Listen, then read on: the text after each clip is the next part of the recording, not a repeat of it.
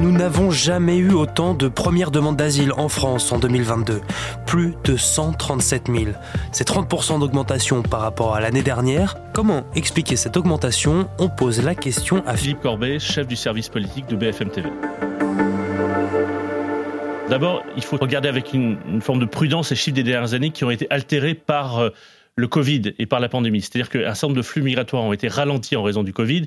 Et donc, il y a des gens qui peut-être essayaient ou auraient essayé de passer en 2020 ou début 2021 qui ne sont passés qu'en 2022. Donc, il faut faire attention à ces chiffres. Il faut les comparer à ceux de l'année dernière, mais aussi à ceux d'avant la pandémie. Donc, il faut garder une certaine prudence. Mais globalement, ce qu'on peut dire, c'est que l'effet pandémie est en train de s'effacer. Donc, on revient à des, à des flux plus ou moins classiques et on voit effectivement que euh, le nombre de demandeurs d'asile augmente, le nombre d'expulsions augmente, le nombre de régularisations euh, augmente. Alors dans les demandes d'asile, il y a un effet Ukraine, certes, mais assez minime en réalité. L'effet, il est lié à l'actualité internationale et plus important quand on regarde l'Afghanistan, c'est-à-dire euh, la chute du régime il y a maintenant un an et demi, a eu un effet sur le nombre de migrants afghans essayant d'arriver en Europe, pas seulement en France, puisque l'Allemagne notamment en accueilli beaucoup plus, mais aussi en France. Quand on regarde les expulsions, il y a une augmentation de 15% en un an, mais ça reste un tiers de moins qu'en 2019.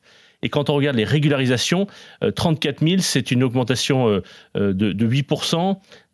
c'est intéressant parce que la plupart de ces régularisations sont en fait des travailleurs sans papier qui sont en France, qui travaillent et qui sont régularisés. Ça n'est pas nouveau, mais ça correspond aussi à ce que souhaite faire le gouvernement dans le projet de loi qui arrive euh, dans les prochaines semaines, de trouver une solution pour ceux qui sont déjà en France, qui travaillent, qui sont plus ou moins intégrés, en tout cas euh, dans une activité économique, et pour lesquels il faut trouver une, solution pour leur statut. On voit déjà que c'est un phénomène en hausse. Et c'est aussi pour ça que le gouvernement travaille là-dessus pour trouver une solution dans son projet de loi. Justement, la semaine prochaine, le projet de loi immigration est présenté en Conseil des ministres.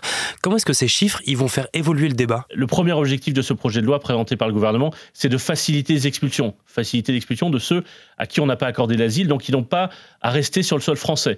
Euh, on sait que c'est très difficile, notamment parce qu'il y, a les OQTF, des obligations de quitter le territoire français. Euh, et pour qu'on puisse vraiment expulser des étrangers, il faut que les pays d'origine délivrent un, laissez-passer consulaire, donc acceptent de les reprendre d'une certaine manière. Et ça, c'est très compliqué.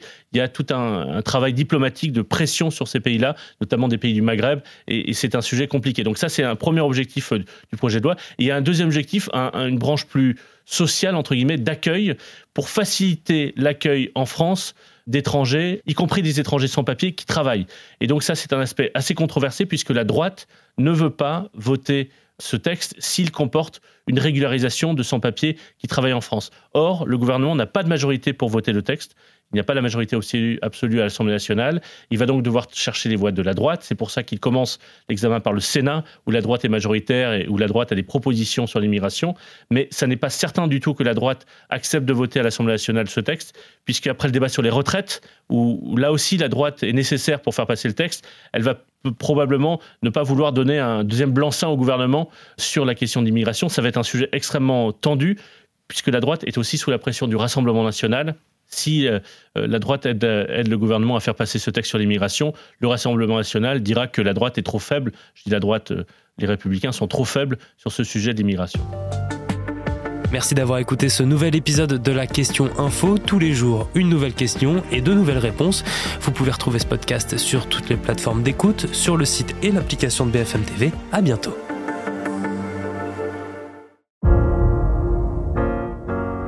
Vous avez aimé écouter la question info?